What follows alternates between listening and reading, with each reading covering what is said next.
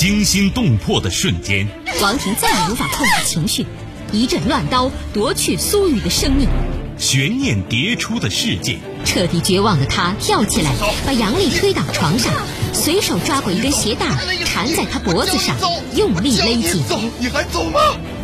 人性善恶，爱恨情仇。姐夫，你难道真的不知道我一直深深爱着你吗？你真的愿意为我们生孩子吗？谁是你今生难忘的人？谁没有今生难忘的事？难忘今生，淮南带您看尽世间百态。今生难忘，声音魅力，品味人情冷暖。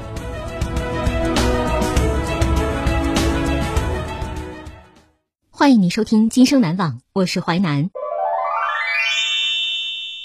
事件回顾：时间二零零五年，地点黑龙江，人物毕丽梅、蒋毅、金万。事件：美女的不归路。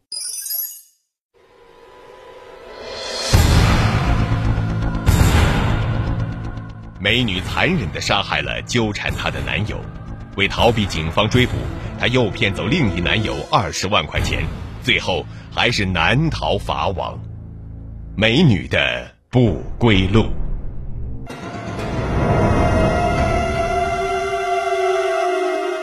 枪毙后。竟然活了过来。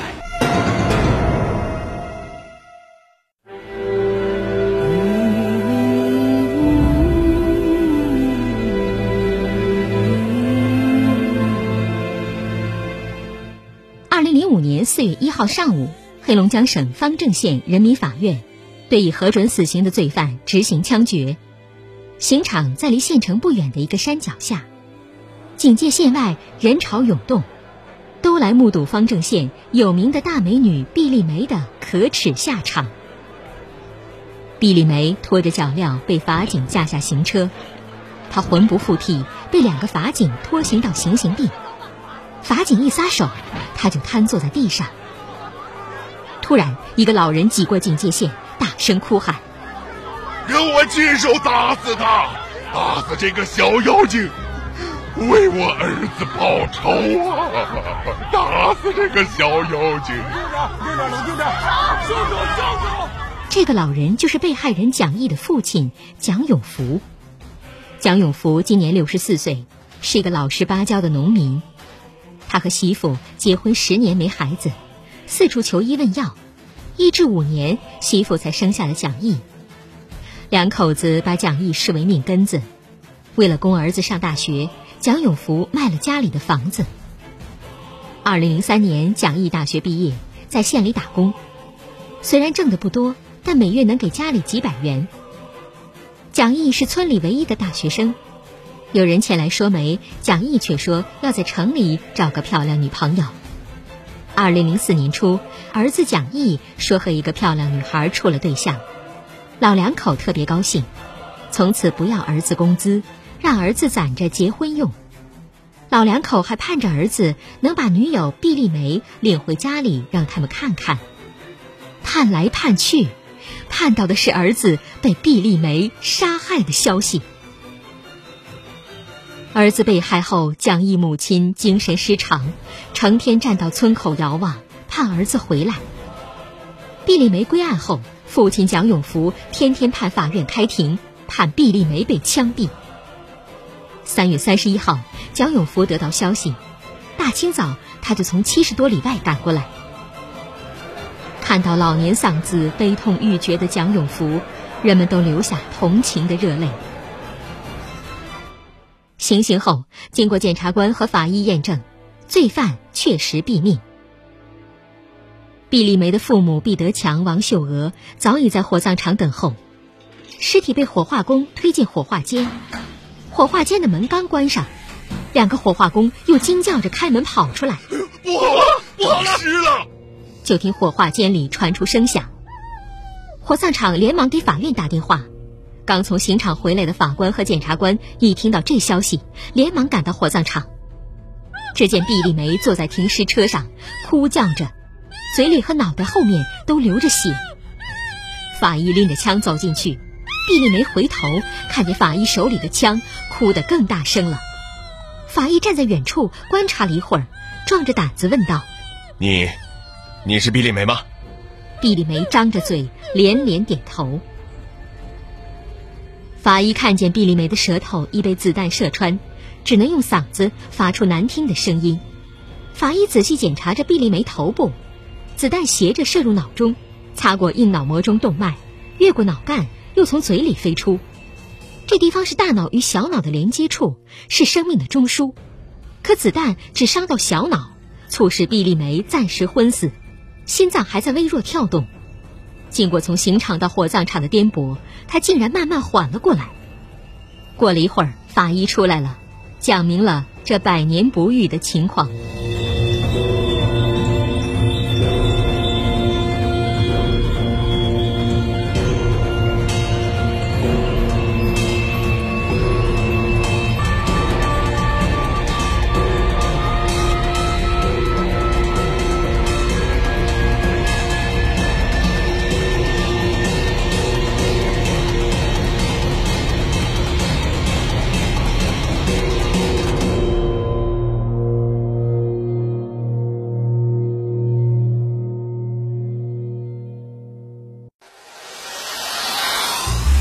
精彩的故事结构，新锐的声音制作，在纷繁复杂的真相与假象中，淮南用魅力声音解读世间百态，品味人情冷暖。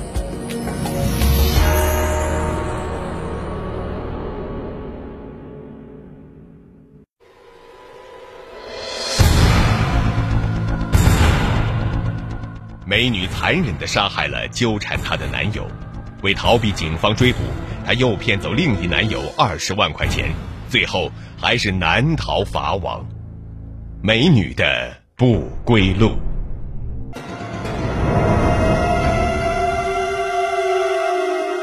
才子佳人却痴情错付。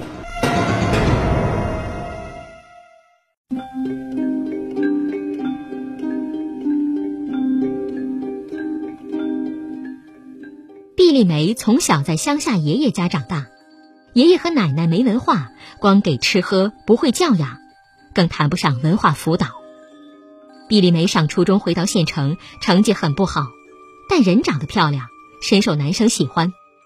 平时有男生帮她写作业，有男生给她买东西，男生们为了她经常争风吃醋，大打出手。每当遇到这种场面，她都感到很骄傲。一九九九年，毕丽梅初中毕业，父母的工厂破产，父亲毕德强把爷爷奶奶接到县城照顾毕丽梅，他和妻子去哈尔滨打工。二零零一年，父母让毕丽梅到哈尔滨一家美容美发学校学习，希望她能学点手艺。这时的毕丽梅长得更加漂亮性感。毕丽梅对美容美发很感兴趣，经过一年多学习，她掌握了美容美发技术。二零零三年四月，毕丽梅回方正县开了一个丽梅美容美发店。因为毕丽梅的美貌，每天光顾的男士越来越多，有些男人借理发为名来骚扰毕丽梅。毕丽梅很有手段，骚扰她的男人得不到什么便宜，钱却扔进理发店不少。二零零四年三月，有一个叫蒋毅的小伙子来理发。小伙子文质彬彬、英俊帅气，引起毕丽梅的兴趣。他觉得这才是他心目中的白马王子。蒋毅家很贫穷，他在黑龙江大学哲学系毕业后，因为所学专业冷门，找不到合适的工作，只好回到方正，在县城一家大字服务部打工，月薪才七百元。可是蒋毅却隐瞒了家境贫寒的事实，毕丽梅还以为他是大款儿子。蒋毅比毕丽梅大三岁，才华横溢又温柔体贴，两人很快开始了恋情。毕丽梅喜欢逛街，可蒋毅囊中羞涩，每当这时，他就显得很窘迫。但是拥有了这样一个美女女友，蒋毅非常骄傲，跟打字社女老板张丽一顿炫耀。张丽知道蒋毅家境，也见过美艳的毕丽梅，她常提醒蒋毅谈恋爱不要一头栽进去。别到头来后悔。蒋毅压根儿没把老板的忠告当回事儿。然而蒋毅的一腔痴情确实错付了。在毕丽梅和蒋毅谈恋爱的时候，毕丽梅又偷着准备了一个备胎，这个小伙子叫金万。金万是一个真正的富二代，但长得粗俗高大，小学三年级没毕业就混迹社会。金万是他父亲公司的总经理，可他从来不谈业务，只谈对象，谈到二十三岁也没谈成一个，原因是想找一个最漂亮的。二零零四年五月一天，金万无意中到毕丽梅店里理发，对毕丽梅一见钟情。后来他知道毕丽梅有男友，却大把花钱买爱情。爱慕虚荣的毕丽梅终于被金万拿下。毕丽梅开始冷淡疏远蒋毅，希望他能有自知之明，主动离开。一个月后的一天，蒋毅约毕丽梅出去，毕丽梅直接让他不要再找他了。蒋毅吃了一惊，马上跑到美发店，却见毕丽梅正在屋里和金万谈笑风生，两人当即翻脸，金万三拳两脚把蒋毅打倒在地，毕丽梅在一旁无动于衷。蒋毅伤心的喊：“姓金那小子有啥好的？要长相没长相，要文化没文化，光有钱有啥用啊？”毕丽梅说：“你长得好，有知识，可有什么用啊？你学的那些无用的知识，能挣大钱啊？”你上了大学也是个穷光蛋，一天到晚累得头昏眼花的，才挣七百元钱，都不够买一盒化妆品的。金万也嘲笑道：“你爸妈一身病，农村家里穷的连破房子都没有。”蒋毅恨死了金万，只是是眼前，以后会改变的。毕丽梅讽刺他：“那是不可能的，你这是穷人的哲学，对本小姐没有用。”本小姐要的是富的哲学，没时间跟你争辩，请你别来缠着我了。失恋让蒋毅受到打击，心里满是不甘和毕丽梅的影子，工作经常出错。二零零四年六月十九号，蒋毅再次去找毕丽梅。小美，我吃不好睡不着，天天都在想你，天天都在梦你，一闭上眼睛都是你。毕丽梅却骂他：“你这感情对我来说一文不值，你赶紧给我滚吧！”于是蒋毅翻起老账：“我省吃俭用为你花了七千多块钱，甚至连我妈过生日我都舍不得花一分钱去孝敬她。难道难道你就这么对我吗？我跟你说，你要对得起良心。”毕丽梅却毫无羞耻：“良心？我当然对得起了。我跟你睡了那么多次，你那七千元钱算什么呀？”我的青春，我的美丽，就你那几个破钱，你能买得起吗？我告诉你吧，今晚给我买首饰，一次就花两万元钱，你行吗？你能比吗？毕丽梅打电话找来今晚，两人把蒋毅赶跑。蒋毅还是没有死心，仍然不断纠缠毕丽梅。毕丽梅和金万在一起，他去干扰；两人上街，他在后面跟踪盯梢。不管他们怎么打骂，都无济于事。金万也拿蒋毅没办法，问毕丽梅：“你花了他多少钱呢？”毕丽梅撒谎说：“花了他一万五。”金万拿出两万元钱，毕丽梅还蒋毅钱，蒋毅却说：“我不要钱，我我就要你这个人。”气得毕丽梅扇了蒋毅一个嘴巴：“我看你病得不轻。”蒋毅嘴角流着血：“打吧，打吧，你打吧。”你打死我，我也爱你。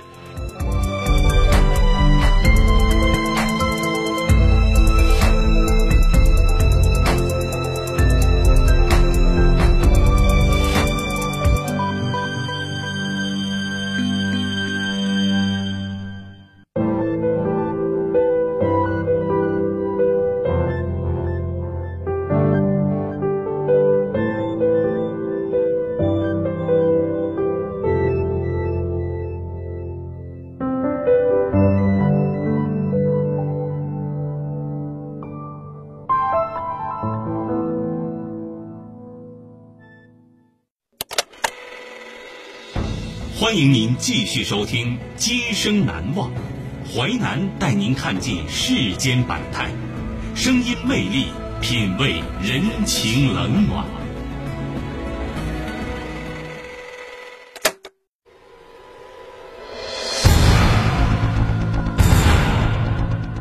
美女残忍地杀害了纠缠她的男友，为逃避警方追捕，她诱骗走另一男友二十万块钱，最后还是难逃法网。美女的不归路，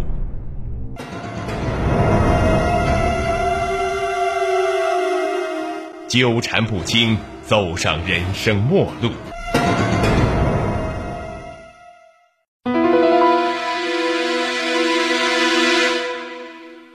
二零零四年七月八号，一个上山采药的农民发现了一具男尸，尸体身骨多处断裂，已腐烂。法医鉴定，死者是蒋毅，死亡时间十五天左右，尸体腹中有可乐饮料和毒药。警方分析，这不是第一现场。警方找到第一现场，经过风吹雨淋，现场痕迹荡然无存。警方立即侦查，办案人找到打字服务社女老板张丽了解情况。张丽说：“蒋毅最后离开时，跟我借了五百块钱，说是要请女友毕丽梅吃饭。他离开这儿就再也没回来上班。我打他手机关机，开始我还怀疑他是不想干了，借了五百块钱就跑了。后来又一想，这小伙子也不是这种人呢，莫非是病了？我还派人到他住处去看他。”房东说：“好几天没见他人影了，他是回老家了。这小子真缺心眼儿，回老家咋不打个招呼呢？可是我也没想到，他竟然……唉。”办案人找到毕丽梅询问核实，毕丽梅一口否认蒋毅请她吃饭的事儿。我们俩早黄了，不来往了。案情分析会上，警方认为毕丽梅有重大嫌疑。再去找毕丽梅，早已不知去向，手机停机。刑警找到毕丽梅父母，毕德强说：“小梅前天来过，说是去广州买美容器具了，走的时候留下个新手机号码。”通过毕丽梅的新手机号码，很快查到她的下落。她不在广州，在深圳。原来，在办案人找到毕丽梅了解情况后。他当天晚上找金万借了二十万元，谎称去广州买美容器具，然后带着钱离开了方正。他先到哈尔滨看父母，然后飞到深圳。在深圳一家夜总会，毕丽梅结识了一个男人。她同男人过夜时，男人说能帮她偷渡，毕丽梅就给了那男人五万元钱。等了几天，她没等来喜讯，却等来了追捕她的刑警。在事实面前，毕丽梅如实交代自己的杀人经过。二零零四年六月二十三号上午，毕丽梅突然打电话找蒋毅，约他出去。蒋毅喜出望外，马上跟老板张丽借钱。张姐，张姐，能不能借我五百块钱？我中午要跟毕丽梅一起去吃饭。张丽莫名其妙：“哎，你们不是黄了吗？咋又好了呢？”嗨这年轻人也没个准儿。蒋毅立即赶到约会地点，毕丽梅穿着十分性感的时装，第一句话就说：“我跟今晚的臭无赖黄了，咱们两个重归于好吧。”蒋毅马上心花怒放。毕丽梅说：“这些日子非常对不起你，让你伤心了。咱们进山林里去呼吸一下新鲜空气呀，散散心好吗？”蒋毅好久没看到毕丽梅如此温柔了。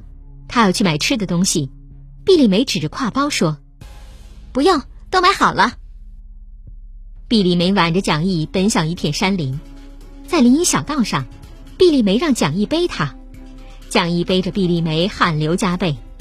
毕丽梅问他：“你累不累？”他喘着气说：“不累，我这是猪八戒背媳妇儿，只要能把美丽的媳妇儿背到家，我就是累死。”也心甘情愿呢。蒋毅实在背不动，毕丽梅才肯下来。蒋毅一个多月没和毕丽梅亲热了，这回有了机会，他紧紧搂着毕丽梅。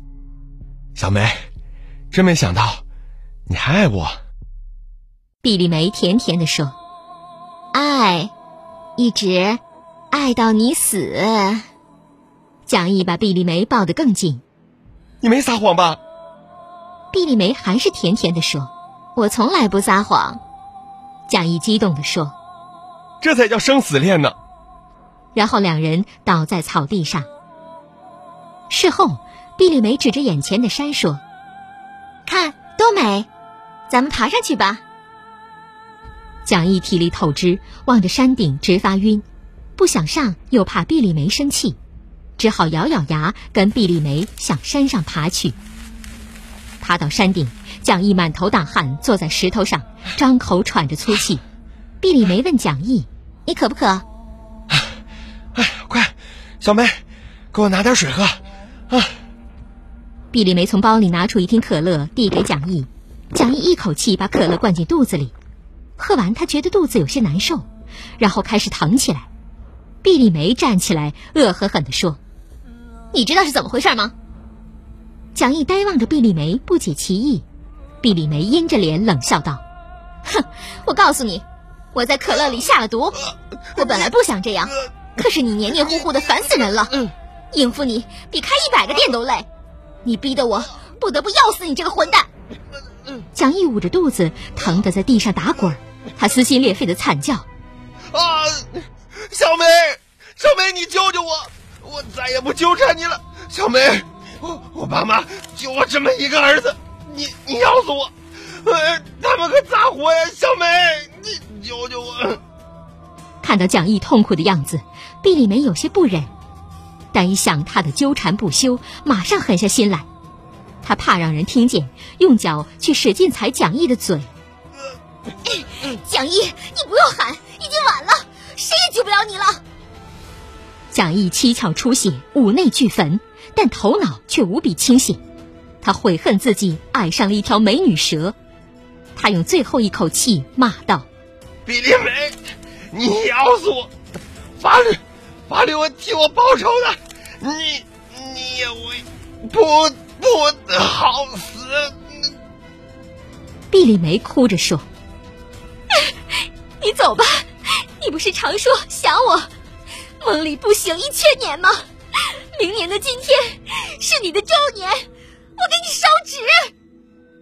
毕丽梅把蒋毅的钱和手机等物品都掏出来，然后一脚将蒋毅踹下山去。他站在山崖上向下骂道：“这就是对你人生哲学的最后总结。”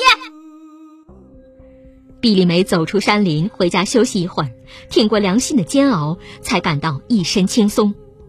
晚上，她给金万打电话，约他出去跳舞。毕丽梅以为自己做的天衣无缝，岂不知蒋毅跟女老板张丽借钱，给警方留下了线索。审讯中，毕丽梅很快翻供，说这一切都是金万让他干的，然后金万拿二十万元钱让他先逃到香港见面。再想办法去美国。毕丽梅归案后，经过审查，二十万元的确是在金万毫不知情的情况下借的，金万确实与本案无关。金万也后悔看上毕丽梅，还被他骗去二十万。二零零四年十二月二十八号，毕丽梅被哈尔滨市中级人民法院判处死刑，并赔偿蒋家十万元钱。谁也没想到，在对毕丽梅执行死刑时，会出现死而复活的怪事。省法院的法官说，在刑场一枪打不死，会马上补枪。法警穿上法医的白大褂，戴着口罩，带枪来到火化间。这时的毕丽梅正挣扎着下地。嗯嗯嗯嗯。法警说：“你躺下，我给你检查一下伤口。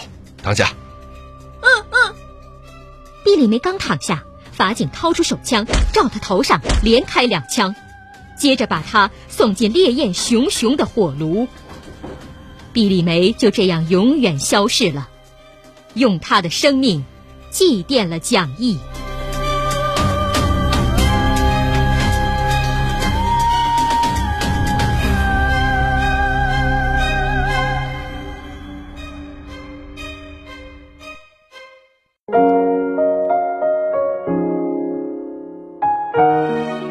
今生难忘启示录，邪恶犹如山巅的滚石，一旦将它推动，就无法制止。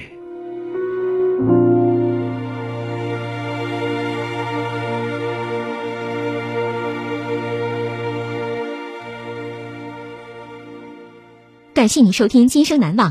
本节目编辑主持淮南，下期您将听到。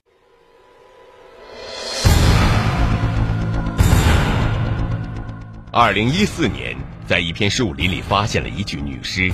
警方发现这个女人竟在两个月前因被强奸而报案，而她身上有两种凶器伤害的痕迹。